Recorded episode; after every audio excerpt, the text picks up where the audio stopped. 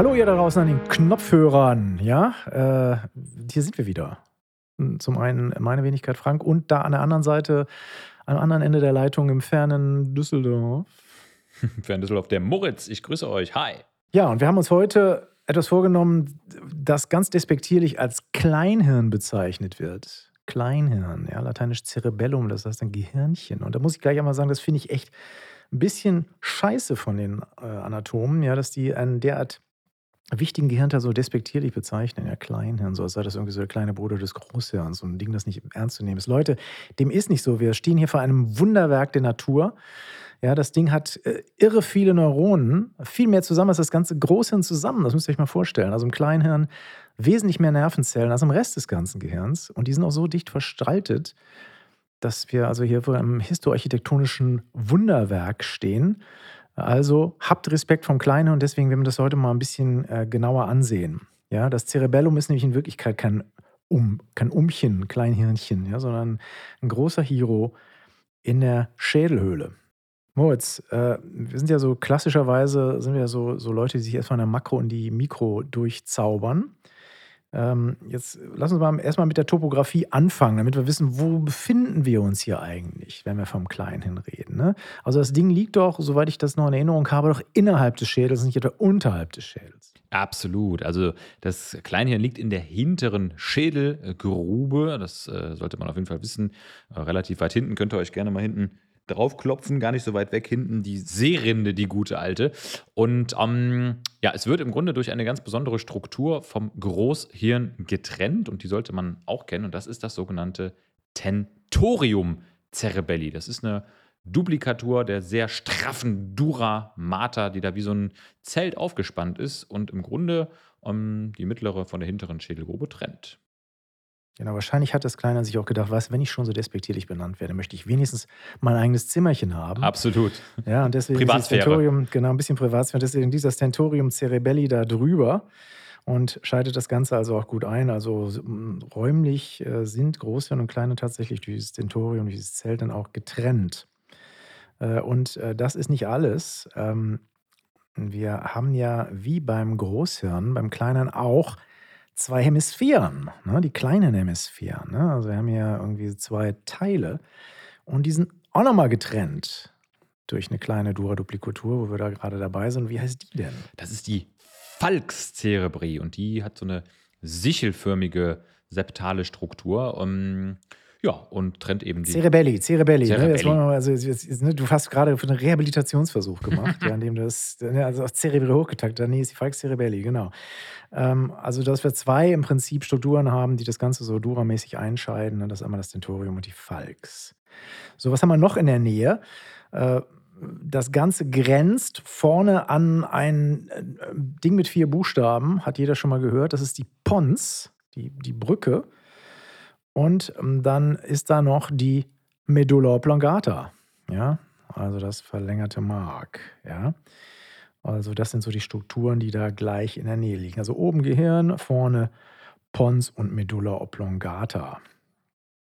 Dann haben wir noch eine Sache ist wichtig. Hat das auch einen Bezug zum Ventrikelsystem, das Ganze? Moos übernehmen? Ja, ganz wichtig. Um, letztendlich uh, bildet das Cerebellum das Dach des vierten Ventrikels. Um, das ist der Ventriculus quartus cerebri. Und es gibt, glaube ich, doch eine sehr wissenswerte kanaläre Struktur oder eine zisternale Struktur. Das ist die sogenannte Cisterna cerebellomedullaris.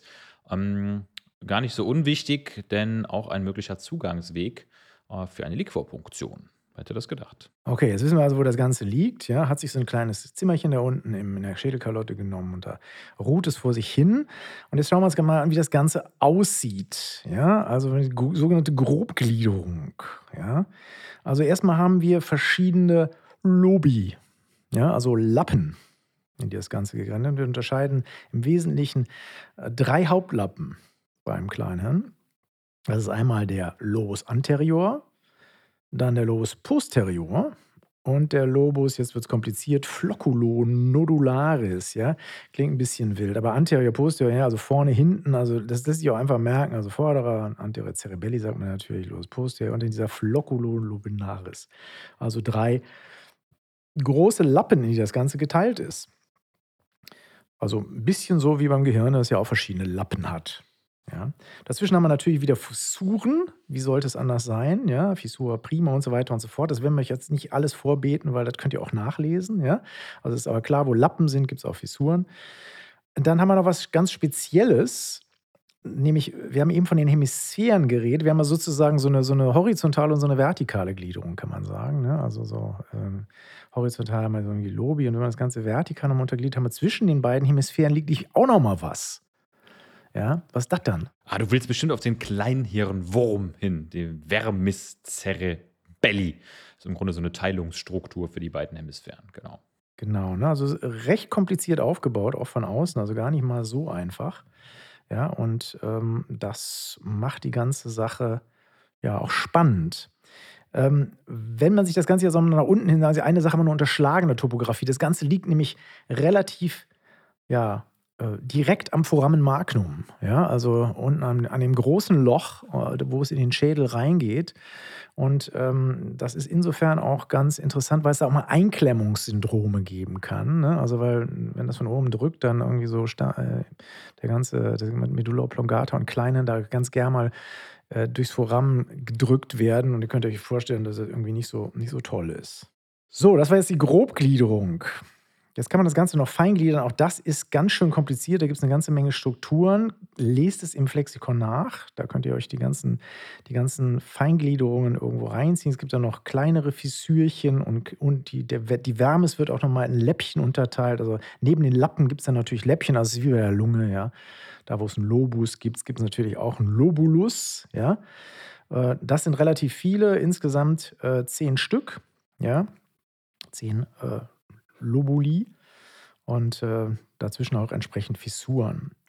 Was jetzt irgendwie ganz interessant ist, äh, wenn man darauf guckt, sieht man, dass das Ding sehr viel feinere so, so Gyri hat, ja, also Substanz, die hervortritt, ja, also die Furchen, das Relief ist ganz anders irgendwie aufgebaut als beim Großen. Beim Großen haben wir ja relativ grobe Gyri und Sulci, ja, also relativ grob das Ganze gefächert. Und beim Kleinen ist das jetzt extrem fein gefächert. Ja, sieht also ganz, aus, ganz anders aus. Wenn ich von außen auf das Kleine rausgucke, raufgucke, habe ich also plötzlich sehe ich, dass das so ein ganz feine, ganz feine Blätter unterteilt ist, ja, die man auch als Folie bezeichnet, ja, also als Kleinhirnblätter bezeichnet.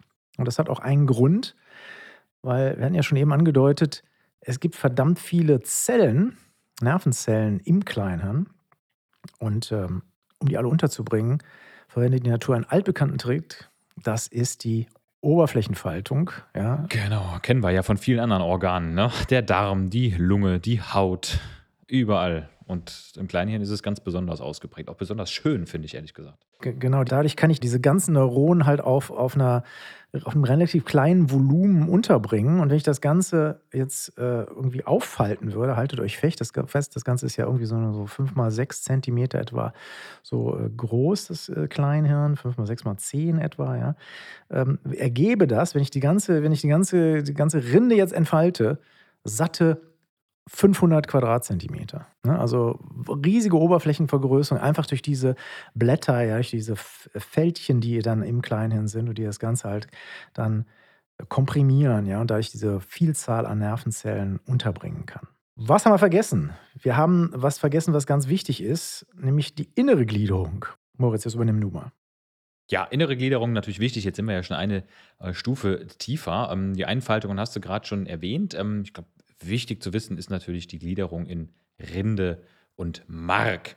Und um, ähm, es gibt da eine weiße Substanz, um, ähm, die sich da baum- und fahnartig im Kleinhirn ausbreitet. Und da sollte man den Begriff des Arbor vitae äh, mal gehört haben. Äh, ich, konnte ich mir auch irgendwie immer gut merken, der Lebensbaum. Um, ähm, sieht man wirklich sehr schön, wie die weiße Substanz sich in der inneren Gliederung da verzweigt. Ja, wenn man es aufschneidet, nochmal so ein bisschen als, als Erinnerungsstütze. Ne? Also ihr habt eine relativ schmale Rinde, ja, graue Substanz, wo die ganzen Nervenzellen dann sind, ne? die also auch dann entsprechend für die Funktion entscheidend sind. Und da drin halt massiv irgendwo weiße Substanz sich dann halt als der Lebensbaum, als der Arborvitae da drin ausbreitet. Ja, und das kann man natürlich unterteilen. Ähm, was aber noch ganz wichtig ist, bevor wir jetzt in die Rinde reingehen, dass in der weißen Substanz auch nochmal Kerne liegen. Ja, die sogenannten Kleinhirnkerne. Ja, also die im Lebensbaum quasi in diesem Arbor Vitae drin liegen. Das sind vier Kerne, die sollte man halt kennen. Ähm, der eine hat eine relativ äh, auffällige Form, Moritz. Genau, wir haben den Nucleus dentatus, das ist der größte und der ist so gezackt bandartig konfiguriert, den erkennt man relativ gut. Ne? Genau. Und dann haben wir noch drei weiteren, mache ich mal weiter, Nucleus emboliformis, ähm, etwas größer als der Nucleus globosus, den es noch gibt. Und dann haben wir zuletzt den Nucleus fastigii, vier Stück. Genau, das sind so die vier Kleinhirnkerne. Also haben wir im Prinzip beim Kleinen, um es mal nochmal zusammenzufassen, die ganzen Nervenzellen außen in der Rinde und innen dann nochmal in den Kernen. Ja? Also haben wir zusätzliche Verschaltungszentren nochmal. Und dazwischen sind halt Fasern. Und ihr euch denken könnt, wenn da so viele Neuronen sind, wir haben gesagt, es sind mehr als im Gehirn, im, im, Rest des Gehirns, ja, da müssen halt auch viele Fasern dazwischen laufen. Und deswegen ist halt auch der Anteil der weißen Substanz da massiv, ne, weil diese ganzen Nervenzellen natürlich auch miteinander verstrippt werden müssen. Und das ist natürlich ähm, kein, kein kleiner Aufwand. Ja. Ja, dann werden wir uns mal der, der Rinde widmen, ne, wo die eigentliche Show ja abgeht, also das eigentliche neuronale, ne, die neuronale Arbeit, die da geleistet wird im, im Kleinhirn.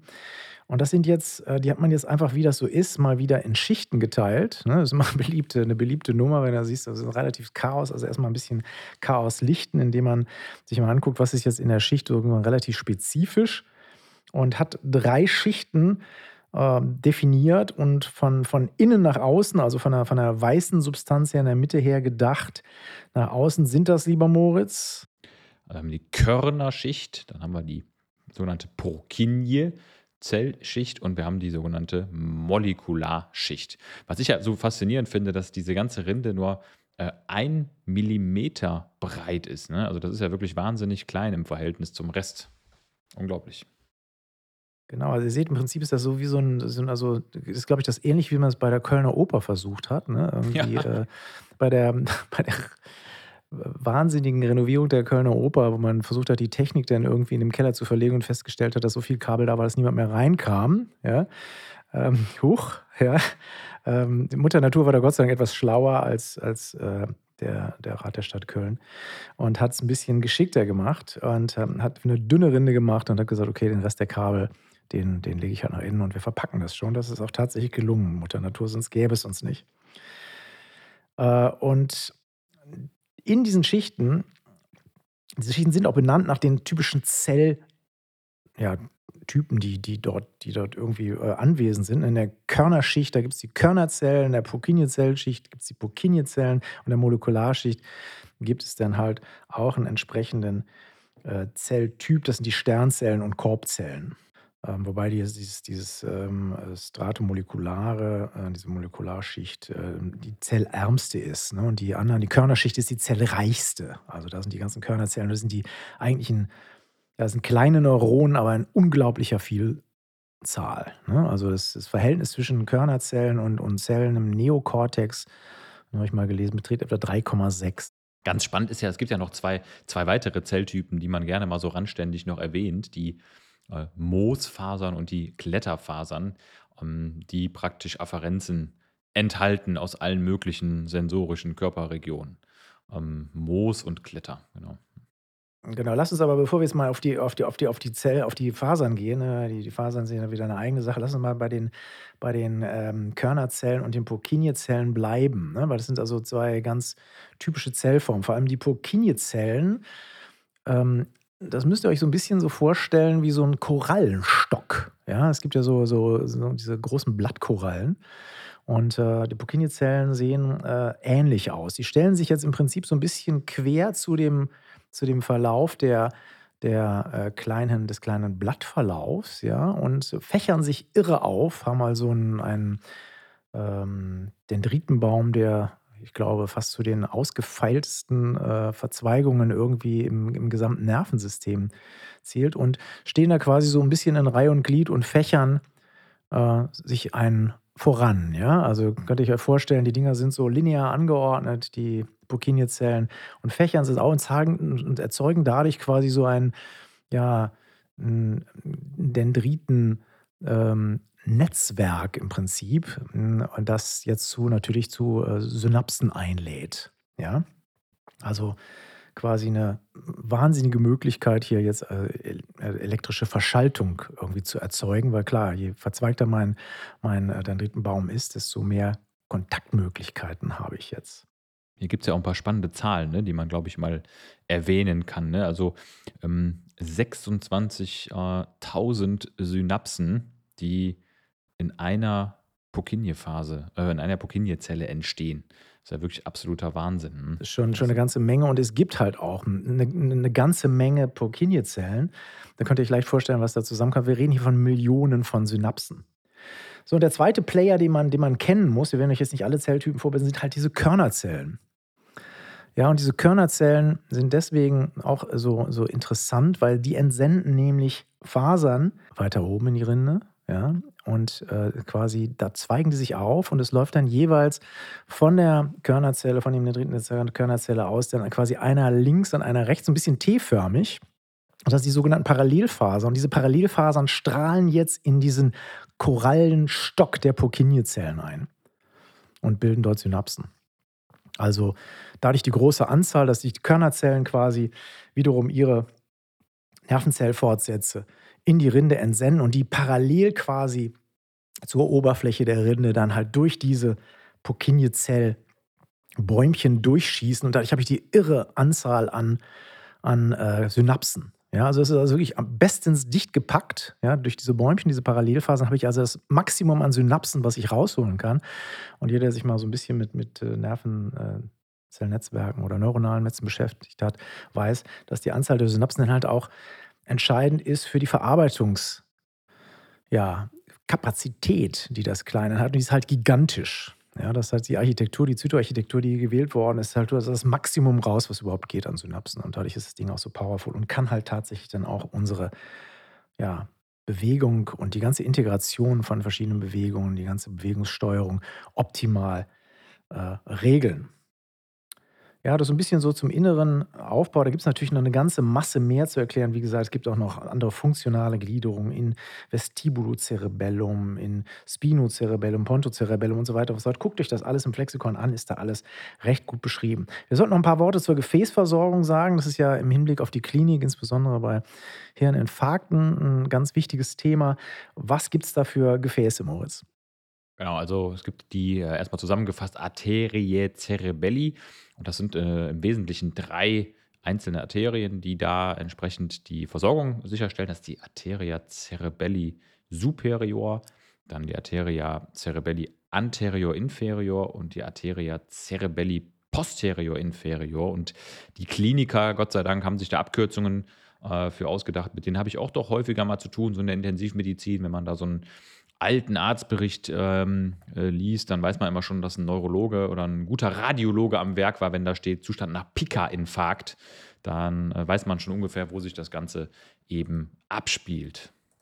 Genau, ist ja Ica und Pika, die Abkürzungen, die sind in der Klinik halt sehr häufig verwandt, stammen aus dem Englischen, werden aber natürlich, wie das so ist, ähm, ja, reichlich auch im deutschen Sprachraum verwendet. Also seid nicht irritiert, wenn die lateinischen, wenn ihr, wenn ihr erwartet nicht die Akronyme der lateinischen Bezeichnungen, meistens sind es dann doch die englischen.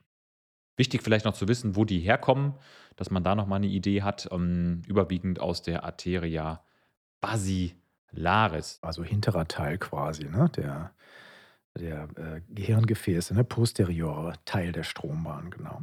Vielleicht verlieren wir nochmal so ein paar Worte zur Embryologie bevor wir in die Klinik abschwirren. Ähm, Kleine es steht schon relativ früh, fünfte bis sechste Entwicklungswoche und ist Teil des Metenzephalons. Das äh, haben wir euch eben ein bisschen verschwiegen. Ja?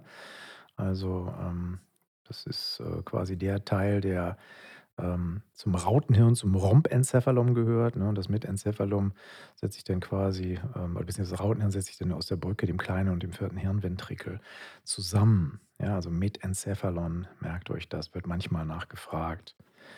Ja, ähm, bildet sich erst eine, eine Kleinhirnplatte und aus der kleinen Platte dann halt durch weiteres Wachstum dann die weiteren Ausformungen des Kleinhirns in der 14. Woche schließlich äh, wird so Lobus anterior vom Lobus posterior getrennt.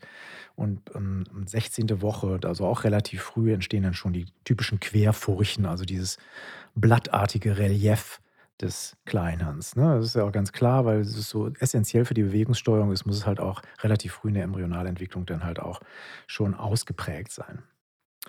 So, jetzt gehen wir mal so ein bisschen in die Klinik. Was passiert denn, wenn das Kleinhirn den Abgang macht.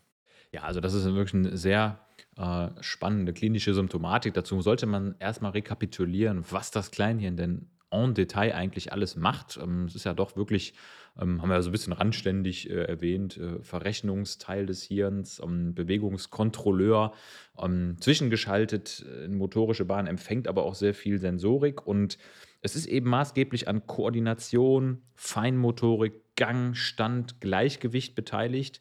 Und dementsprechend um, ähm, lässt sich da eigentlich auch ganz gut die Klinik ableiten. Und äh, da gibt es wirklich eine Menge an äh, klinischer Begriffe aus der Neurologie, die man kennen sollte. Ich glaube, einer der, der, wichtigsten Begriffe ähm, ist der Begriff der sogenannten Ataxie. Also wenn man Kleinhirnschädigungen ähm, bespricht, dann, dann landet man unweigerlich bei der sogenannten Ataxie.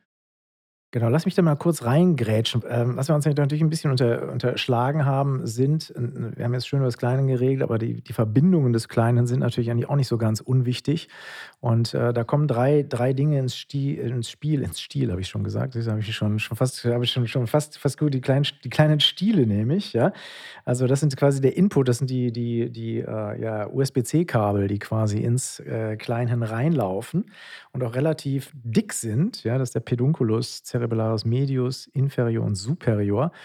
Ähm, da laufen jetzt Efferenzen und äh, Afferenzen ins Kleinen rein. Ne? Und die Afferenzen kommen halt auch überwiegend aus dem Rückenmark ja, und äh, aus dem Großhirn. Ja, und ähm, sorgen halt dafür, dass jetzt quasi alle Informationen, die irgendwie notwendig sind, um mich zu bewegen, also das heißt die ganzen sensorischen Informationen von den Muskeln oder so, dort zusammenlaufen und auch meine ja, was will ich jetzt eigentlich machen an Bewegung, ja, und dann halt im Kleinhirn quasi verschaltet wird. Ja, und deswegen ist halt das Kleinhirn ähm, sozusagen der, die, die, die maximale Schaltstelle äh, für jedes Bewegungsmuster. Ja. Also Pedunculi auch noch im Hinterkopf haben, bitte. Haben wir jetzt ein bisschen geschlabbert hier. Gut, sorry, ja, ich weiß, ich, ich habe dich, reingrätschen ist immer, reingrätschen hat immer so seine, seine Nachteile, ne? Wie ein guter Fußballspieler rappel ich mich auf, stehe auf, zeige noch ein schmerzverzerrtes Gesicht und mache weiter mit der Ataxie. Ähm, das ist praktisch so die übergeordnete Störung der Bewegungskoordination und Haltungsinnovation. Und man kann sich das klinisch so vorstellen, dass das unkontrollierte, überschüssige Bewegungen sind. Um, ähm, das Verb dazu das Adjektiv dazu ist ähm, ataktisch zu sein. Ne, ist man ja manchmal. Ich glaube, beste Situation, die man kennt, ist die akute Beeinflussung durch Alkohol. Das schon mal als kleine Randbemerkung. Ähm, und das Ganze kann entweder eine, eine Vollataxie sein, wenn ähm, praktisch beide Körperhälften betroffen sind. Und das Ganze gibt es aber auch als Hemiataxie, wenn nur eine ähm, Kleinhirnhälfte praktisch betroffen ist davon. Also ein sehr komplexes, breites Störungsbild, die Ataxie. Kann man breit einteilen, das Ganze. Ähm, zum Beispiel nach Ursache. Ähm, Äthiologie ähm, gibt es natürlich die Störungen, die jetzt letztendlich im Kleinhirn liegen, aber die können natürlich auch woanders auftreten, zum Beispiel im Bereich des ähm, Rückenmark. Ähm, da sind wir aber, glaube ich, schon, da sind wir schon bei der ähm, Einteilung nach betroffenem ZNS-Abschnitt. Aber es gibt dann eben erworbene Ataxien, es gibt angeborene Ataxien, sehr breites Feld an Erkrankungen, muss man sagen. Also da das, da das äh, zerebelläre Ataxien, also quasi eine Form der Ataxie ist und wir im Kleinen gehen, wollen wir auch die zerebelläre so ein bisschen in den Fokus setzen, hast du halt überwiegend bei Durchblutungsstörungen, Kleinhirnblutungen. Ne? Also dann, wenn im Prinzip die Neuronen im Kleinhirn geschädigt werden, dann hast du halt typischerweise eine Ataxie. Also wenn eine Ataxie auftritt, ist es schon ziemlich verdächtig, dass das Kleinhirn in irgendeiner Weise involviert ist. Ja. Und äh, bei dem Ausfall merkt man auch, welche, ja, also welche Bedeutung das Kleinhirn natürlich hat. Das heißt also, diese ganze Bewegungssteuerung, die normalerweise nötig ist, um halt eine Bewegung tatsächlich richtig, ja, richtig gemessen zu machen. Also sprich, ich will das Glas greifen, ich setze die Hand in Bewegung und dass ich halt nicht darüber hinausschieße und, und tatsächlich am Glas Stopp mache, erfordert halt eine sehr differenzierte Kontrolle sowohl der Synergisten als auch der Antagonisten. Wenn das nicht stimmt, also wenn die ganzen Muskeln nicht fein aufeinander abgestimmt werden, wir haben jetzt ja nicht nur die Oberarmmuskeln, wenn ich so ein Glas, Glas greife, sondern auch die Handmuskeln, Unterarmmuskeln und so weiter und so fort. Also eine ganze Menge Player, die koordiniert werden müssen. Und deswegen ist es auch so, dass das Kleine so viele Neuronen hat, weil diese Koordination dieser vielen sensorischen Informationen ja, und die Koordination auch des, der Bewegungsmuster verlangt einfach eine unglaubliche Verarbeitungspower. Ne, das merkt man halt auch, wenn man, wenn man sich mal ein bisschen mit Robotik beschäftigt und irgendwie äh, sich anguckt, welche äh, Chipgeschwindigkeiten und welche äh, ja, Verarbeitungspower auch notwendig ist, um beispielsweise so ein System wie ein, wie ein Roboterhund laufen zu lassen. Da, da reicht es halt nicht, wenn man irgendwie mit so einem kleinen Schaltkreis unterwegs ist. Da braucht man wirklich eine ganze Masse äh, digitale Power und diese Kraft, die liefert halt das Kleinhirn, indem es äh, in der Lage ist, diese ganzen Informationen zu integrieren. Ja. Dann äh, ist bei den Bewegungsstörungen noch eine, spricht man noch von einer Asynergie, wenn das Kleinhirn irgendwo äh, beschädigt ist. Was ist eine Asynergie? Genau, das ist praktisch die Unfähigkeit, ähm, bei feineren Bewegungen verschiedene Muskelgruppen wirklich ähm, detailliert synergistisch zusammenwirken zu lassen. Also muss sich ja wirklich vorstellen, dass äh, die meisten Bewegungsmuster des Alltags, du hast es schon gesagt, eine Tasse greifen, ein Glas anheben, zeichnen, malen, das sind ja, da sind ja ganz viele Muskeln beteiligt und immer wenn es da eben zu einer inadäquaten Synchronisation der Muskelgruppen kommt, dann spricht man von einer sogenannten Asynergie. Das heißt im Grunde eine Aufhebung des Synergismus. Steckt ja im Namen schon drin. Genau, dann haben wir noch die Dysmetrie die auch bei kleineren Störungen auftritt. Das ist die Dysmetrie. Genau, die Dysmetrie ist praktisch ein am Ziel ähm, Vorbeischießen. Das Ganze gibt es in einer Hyper- und in einer Hypo-Ausprägung. Also es gibt die sogenannte Hypermetrie, wo man zu überschießenden Bewegungen neigt oder eben zu wenig Bewegungsabruf ähm, tätigt. Ähm, und ja, das kann in einer mehr oder weniger starken Ausprägung eben vorkommen. Mal klassisches Beispiel, man möchte was an der Tafel zeigen, möchte seinen Zeigefinger auf die Tafel legen und die Hypermetrie wäre, man haut seinen Finger gegen die Tafel, verletzt sich vielleicht dabei. Hypometrie, der Finger erreicht gar nicht erst die Tafel. Und ähm, sind eben auch am Ende tatsächlich koordinierte Zielbewegungen, die da nicht suffizient möglich sind. Klingt jetzt gar nicht so dramatisch, aber man muss immer sehen, dass diese neurologischen Störungen für den Patienten extrem einschränkend sind. Das könnt ihr euch einfach vorstellen, wenn ihr nicht in der Lage seid, irgendwie das Portemonnaie aufzumachen oder ein Glas zu greifen, dann seid ihr de facto, obwohl alle, der gesamte Bewegungsapparat jetzt eigentlich nur so, so in Ordnung ist von der, äh, von der, von der Grobmotorik her, einfach nicht mehr in der Lage, alltagstaugliche Bewegungen zu machen. Und das ist schon eine, eine extreme Einschränkung, der diese Patienten dann unterliegen. Also Kleinhirnstörungen sind dann halt auch wirklich eine Sache, die einen ja, funktionell ganz schön lahmlegen kann. Und deswegen verbirgt sich hinter diesen relativ äh, unschuldigen Begriffen dann meistens schon eine, eine wirklich fiese Einschränkung. Dann gibt es noch ein Ding, das ist die, das, das, das ist echt sehr schwer auszusprechen, das ist die Dysdiadochokinese. Ja? Was denn die Dysdiadochokinese? Ja? Ja, also das Schöne ist, dass man die während des Aussprechens eigentlich schon ähm, äh, beurteilen kann. Also wenn jemand sauber einen Satz sprechen kann, dann ist die sogenannte Diadochokinese, also ähm, das Wechselspiel aus Agonist und Antagonist gut ausgeprägt. Äh, der Klassiker, um das klinisch zu prüfen, ist eine Glühbirne einschrauben zu lassen, also klassische Pro- und Supinationsbewegung, so klassische Agonisten-Antagonisten-Bewegung. Wenn das nicht mehr funktioniert, handelt es sich um eine Dysdiadochokinese, also Agonist, Antagonist spielen nicht mehr richtig zusammen. Ja, also das ist klassischerweise das, was, was also Diadochokinese, das Gegenteil. Also wenn man es kann, das ist das, was Cheerleader brauchen, wenn ihre ja. Pompons beispielsweise ja. oben in der, in der Luft bewegen. Also dieses rasche quasi Kreisen aus Pro und von der Pro in die Supination. Ja, also das klappt bei einer Dysdiadochokinese nicht mehr. Also Cheerleader mit Dysdiadochokinese ist ein bisschen schwierig, ist ein, ein Handicap, dass, dass man, dass man das einem aus dieser Berufsgattung definitiv ausschließt.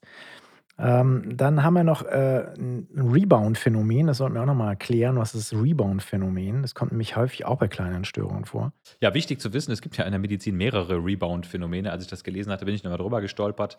Ähm, Klassiker sollte man auch kennen, kleiner ähm, Sidekick aus der Pharmakologie, ne, wenn man ein Medikament absetzt und es kommt danach eine überschießende Wirkung zustande.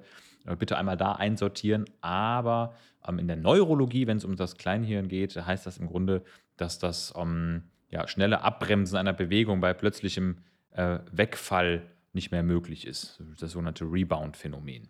Genau, das, ist dann auch wieder eine überschießende Gegenbewegung, die dann stattfindet, ja, und dann quasi auch jemand aus dem Gleichgewicht bringen kann. Also man, man versucht dann, man ist nämlich nicht mehr in der Lage, sozusagen den, den, die richtige Gegenkraft aufzubauen. Ähm, wenn ich jetzt einen Kleinhirninfarkt habe, ja, also sprich das Kleinhirn ähm, durch einen Verschluss eines Blutgefäßes, irgendwie ein Gewebe im Kleinhirn äh, abstirbt, was ist denn so dieses typische, die typische Klinik, mit der ich rechnen muss? Also, ich glaube, ganz klassisch, den sollte man noch erwähnen, ist ähm, der Nystagmus, der auftritt, vor allem eben spontan Nystagmus, das heißt Augenbewegungen, die auftreten. Ähm, letztendlich können das aber natürlich alle Formen der Kleinhirnstörung in Kombination sein. Ja, also eine akute, eine akute reine Kleinhirn-Durchblutungsstörung, ähm, Kleinhirnischämie, die ist gar nicht mal so super einfach zu erkennen. Also das ist oft eine sehr untypische Symptomatik. Ja, kommen halt viele Sachen zuvor. Eine, eine Sache, die wir auch unterschlagen haben bei der Funktion, ist natürlich auch die Gleichgewichts- die Gleichgewichtskoordination. Ja, also wenn ich beispielsweise einen kleinen Infarkt habe, kommt es auch zu Gleichgewichtsstörungen, ja, weil das äh, quasi Integration der Gleichgewichtsempfindung und die Verstrippung quasi mit der, mit der richtigen Bewegungskontrolle dann auch schadhaft ist. Und dadurch haben die, äh, hast ja schon gesagt, Nystagmus, Doppelbilder, Schwindel, ne, sind so, so, so typische Sachen, aber das, wie du gesagt hast, es ist unspezifisch, weil das kann natürlich auch bei anderen Störungen auftauchen. Schwindel das ist nicht unbedingt typisch für eine Kleinhirnstörung, kann halt auch durch eine, eine Innenohrschädigung oder eine Integrationsstörung irgendwo auf der Hör- Gleichgewichtsbahnen irgendwo stattfinden. Und ähm, ja, man muss da schon genau hingucken und auch Neurologe sein, um genau zu verstehen, wo, wo kommt denn das jetzt her und sich das Schädigungsbild halt genau anzugucken. Aber ich habe halt diese typischen Bewegungsstörungen, ne, die Ataxie, die Dysdiadochokinese, den Rebound. Also das sind so Dinge, die, die mich dann auf die Spur führen. Ein Intentionstremor habe ich teilweise auch. Ja? Also wenn ich, die, wenn ich die Bewegung ausführen muss, also Unsicherheit, irgendwie sie ausführen zu können, kommt es dann zum Intentionstremor. Nystagmus. Und Kopfschmerzen, klar. Ähm, Bewusstseinstrübung kann es bei schwereren Hirninfarkten auch geben. Also es ist schon eine bunte Symptomatik, die da auftaucht, was also auch zeigt, dass das Kleine halt auch in viele Prozesse dann einfach involviert ist. Thema Alkohol sollten wir nochmal anreißen, finde ich. Ist äh, enorm wichtig, ähm, denn ich glaube, man kann mit Fug und Recht behaupten, dass das Kleinhirn eines der C2-empfindlichsten Teile des ZNS ist. Also das ist ja die typische ähm, Symptomatik, mit denen ähm, ein chronischer Alkoholabusus häufig in Verbindung gebracht wird. Also die Zellen da sind extrem ähm, noxenempfindlich, was Alkoholintoxikation angeht, gerade chronisch. Und deshalb sieht man eben bei Missbrauch häufig sehr früh eben zerebelläre Störungen. Ne? Ist leider auch so ein bisschen stigmatisierend, denn ähm, gerade wenn man irgendwie unter einer hereditären genetisch bedingten Ataxie leidet, da gibt es ja leider eben auch einige, dann wird man gerne häufig mal ähm, schnell in die Kategorie ähm, Alkoholabusus geschoben. Das finde ich nochmal sehr erwähnenswert bei diesem Thema Kleinhirn. Neben, neben, neben Pathologien ähm, unterliegt das Kleinhirn auch Alterungsprozessen ähm, sehr stark äh, und die unterscheiden sich auch tatsächlich irgendwo von den Alterungsprozessen im Rest des Gehirns.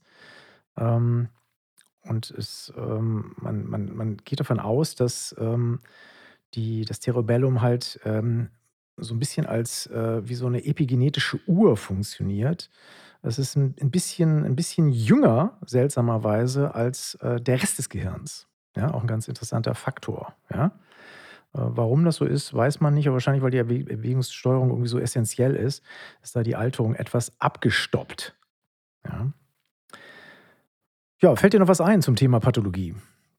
Ja, lass mich mal überlegen. Also, äh, du hast ja das, das Trauma ganz zu Anfang mal erwähnt. Ne? Ähm, Einklemmung, vielleicht noch mal ganz schnell. Ähm, tatsächlich bei schweren Schädel-Hirntraumata ist das Kleinhirn enorm gefährdet. Das darf man ruhig noch mal erwähnen, denn bei Hirndrucksteigerung, also intrazerebralen ähm, Pathologien wie Blutungen, ähm, dann entsprechend Blutungen der Dura, ähm, epidurales Hämatom, Subarachnoidalblutung ähm, oder jetzt eben auch, sag ich mal, ein äh, offenes Schädelhirntrauma durch penetrative Verletzung ist das Kleinhirn sehr empfindlich gelegen durch Falx cerebri und äh, Falx cerebelli, um mich nochmal zu korrigieren, und Tentorium cerebelli. Und da ähm, darf man diesen Begriff der ähm, oberen und unteren Einklemmung gerne nochmal ähm, kennen.